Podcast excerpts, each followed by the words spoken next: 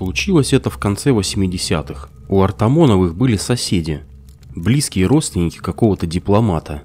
Дом их полнился удивительными для советских людей излишествами. Хозяйка разгуливала по квартире в атласном халате с драконами и пионами. От нее тонко пахло абсолютом жасмина, расфасованным в золотые флаконы в каком-то французском парфюмерном доме. Кофе из размолотых электрической кофемолкой гватемальских зерен высшего качества гостям подавали в фарфоровом сервизе тончайшей работы. И порой Артамоновой казалось, что соседке важнее не угостить человека кофе, а похвастаться наличием красивой посуды. Впрочем, это я, наверное, завидую. Со вздохом добавляла она, когда об этом заходила речь.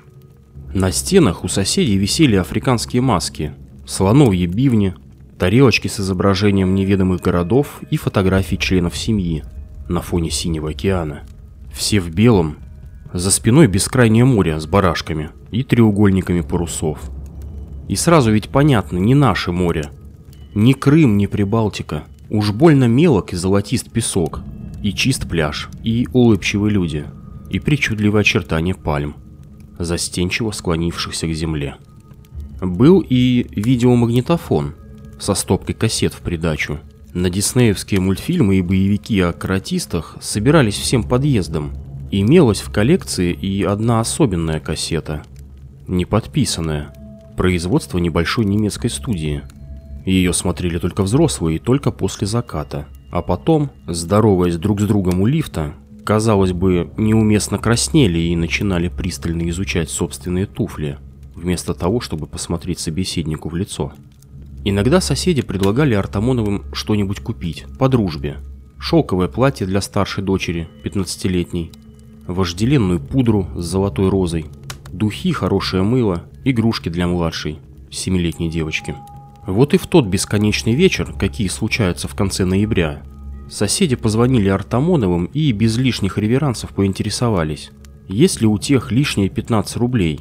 Если есть, им стоит срочно зайти на кофе с конфетами. Противном случае мимо их носа проплывет настоящее чудо – Артамоновы не были богаты настолько, чтобы назвать лишней сумму в 15 рублей. Однако соблазн увидеть чудо, пускай и проплывающее мимо, оказалось сильнее жадности.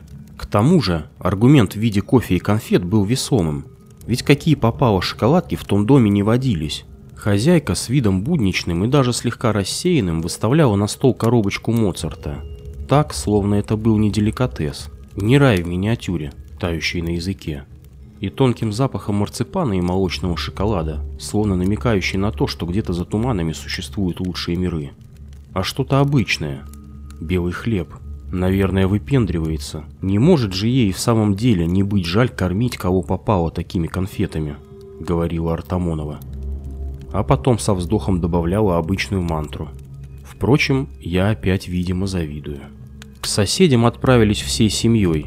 Артамонов в пиджаке с галстуком, Жена его в платье с ромашками, сшитом по выкройке из бурды и с неумело подведенными губами. Обе дочери аккуратно причесанные и с надеждой в глазах. Старшая, Аля, надеялась, что чудо за 15 рублей – это джинсовая куртка с орлом на спине. Она, конечно, понимала, что такая вещь стоит под сотню, но все равно думала. Ну мало ли что. Все равно, если куртка есть, то она досталась соседям так, за даром. Что же наживаться на близких? Нет, о духовной близости речи тут не шло, но все же расстояние между их дверьми составляло не более трех метров, а это аргумент. Можно отдать обновку за символическую сумму, и людям приятно, и самим не обидно. Младшая же, Варенька, надеялась на кукольный домик, чтобы можно было, склонив голову, заглянуть в крошечное окно, а там белые кроватки с резными спинками и постельное белье, как настоящее, и крошечная посуда на столе а в гостиной камин с полиэтиленовым оранжевым пламенем, тканный ковер и книжечки в шкафу. И чтобы в каждой комнате свет включался. Варенька уже и не помнила, откуда она узнала о существовании подобных домиков. Но это была ее заветная мечта. Уже несколько лет. Забегая вперед, скажем, что через 10 лет, когда в Москве можно будет приобрести все что угодно, были бы деньги, постаревшая до неузнаваемости Артамонова купит в детском мире такой домик, Трехэтажный, розовый, с камином, посудкой и книгами. Купит и поставит на Варенькину могилу. Разумеется, домик не простоит и половины дня. Как только удаляющаяся спина женщины скроется за горизонтом, его подхватят местные бомжи, отнесут на железнодорожную станцию, продадут по дешевке, чтобы купить пару бутылок водки и батон сырокопченой колбасы, и устроят пир на весь мир с привлечением золотозубой вокзальной жрицы по имени Танька со звездами в глазах и красными кружевами на лифчике. Но Артамоновой было все равно. В тот вечер в волнительном предвкушении они пришли к соседям, прихватив бесхитростные вафли и домашнюю настойку на лимонных корочках. И вот после того, как бельгийский шоколад был съеден, чай выпит, а новые фотографии из жизни дипломатической семьи продемонстрированы, хозяйка дома с загадочной улыбкой поставила на стол небольшую картонную коробку. Младшая дочь Варенька, как загипнотизированная, потянулась к ней. Вся коробка была в пастельных выцветших медведях, наряженных в смешные платья.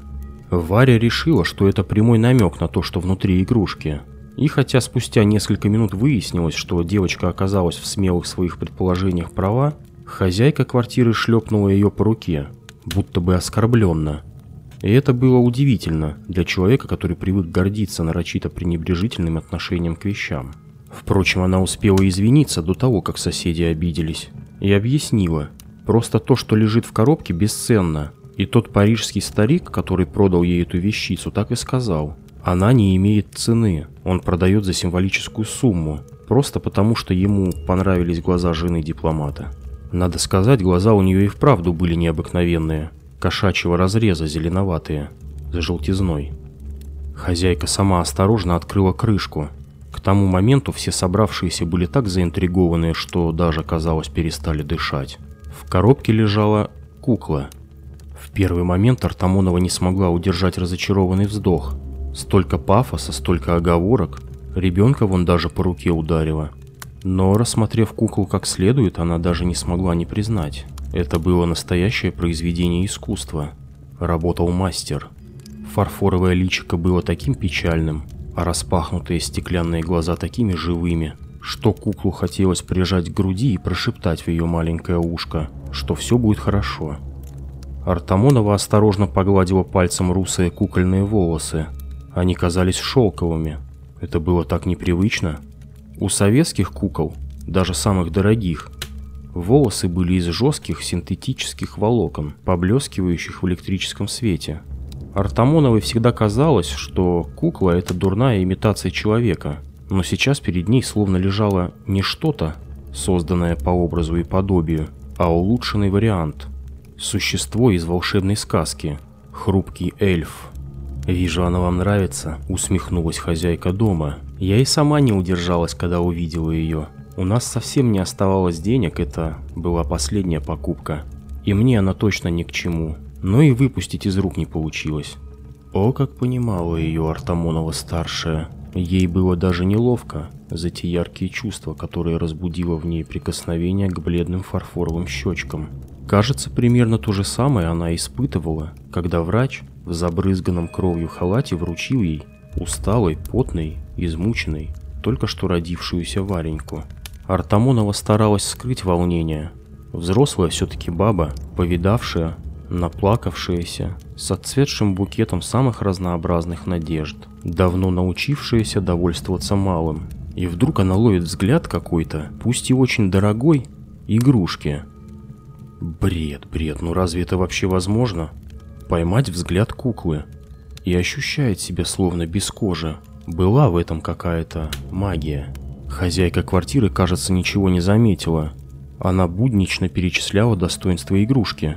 Старинная, ей не меньше 50 лет, хотя ее, конечно, реставрировали. Делал известный мастер. Под немного облупившейся краской на спине можно разглядеть его клеймо. Волосы натуральные, когда-то это было модно – сделать кукле волосы из отрезанных кос хозяйки. Платье ручной работы, кружево, туфельки из натуральной кожи, тоже сшиты руками. Сейчас таких кукол просто не делают. Она говорила, говорила, пока старшая Артамонова не перебила. Мы ее берем. И таким голосом, что супруг, в планы которого вовсе не входила покупка игрушки за 15 рублей, не посмел ей возразить. Не то чтобы Артамонова была строптивой и вредной, даже наоборот. Она уродилась с нравом покладистым и желанием жить в тени. Но в тот момент все понимали, что спорить просто бесполезно. Младшая дочь, Варенька, с визгом бросилась матери на шею и расцеловала ее. Старшая выдала вымученную улыбку. Ее мысли были уже далеко, и от соседского стола, и от бесполезной куклы. «Ее зовут Анжелика», — сказала соседка, когда Артамоновы уже уходили. «Это на коробке написано. Мне кажется, имя ей подходит. И правда, какая-то она ангелоликая». Куклу принесли домой. Старшая дочь Артамоновых, Аля, тут же убежала по каким-то своим делам. И мать даже не крикнула ей в спину обычное «Не вернешься к десяти, убью», потому что в состоянии очарованности человек не способен предъявлять претензии. Артамонов отец уединился с телевизором, показывали какой-то матч. Варенька же склонилась над прекрасной Анжеликой, и это было удивительно для Артамоновой старшей. То, что в свои неполные 8 лет ее дочь сумела почувствовать силу и тонкость этой работы. С другими игрушками Варя обращалась иначе. Фамильярно, небрежно. Другую куклу она бы немедленно переодела посадила за игрушечный стол и понарошку заставила бы есть деревянные овощи и фрукты. А эту даже не то чтобы осторожно баюкала, нет.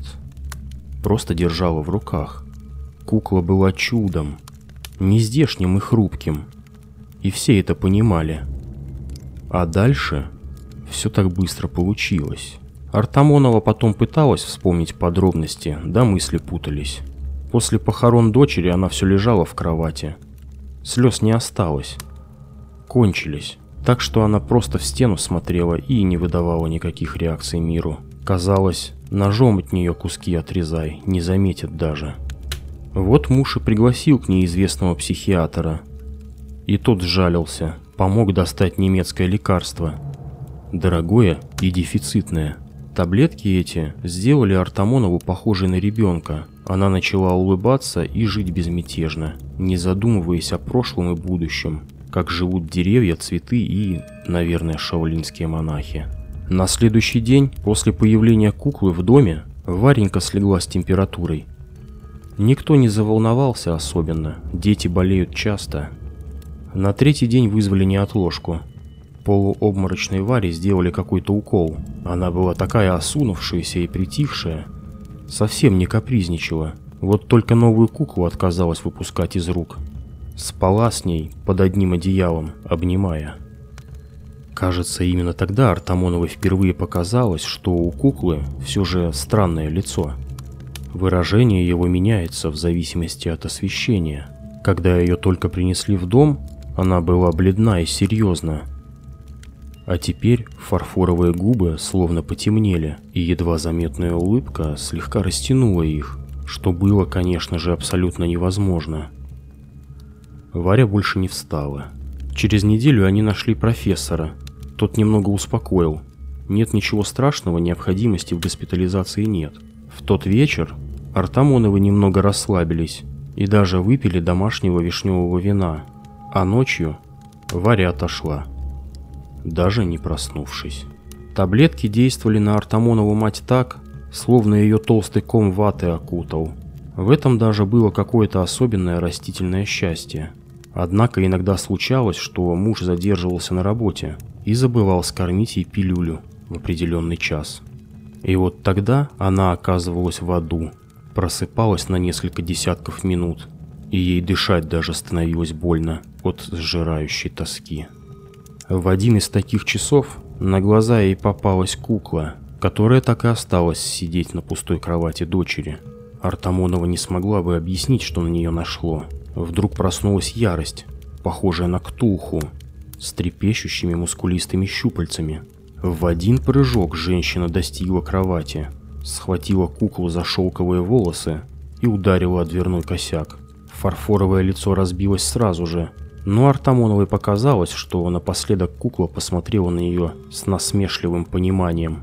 В клочья разодрав кружевное платье куклы, Артамонова бросила ее на пол и топтала ногами осколки до тех пор, пока они не стали совсем крошечными. Вдруг ей показалось, будто что-то белеет среди битого фарфора. Она наклонилась, увидела аккуратно сложенный лист бумаги, развернула. Памяти Анжелики Сазоновой – скончавшийся 1 января 1910 года в возрасте трех с половиной лет от болезни необъяснимой и скоротечной. Так ее и обнаружил муж, тихо сидящую на полу, что-то беззвучно шепчущую, с бумажкой в руках. Артамонова подняла на него прояснившиеся глаза и прошептала «Волосы». У куклы были настоящие волосы. Этой бедной девочке, Анжелике, ее так и звали. Надо их похоронить. Кого? Кого их? Успокойся, сейчас я дам тебе лекарство. Мы должны похоронить эти волосы.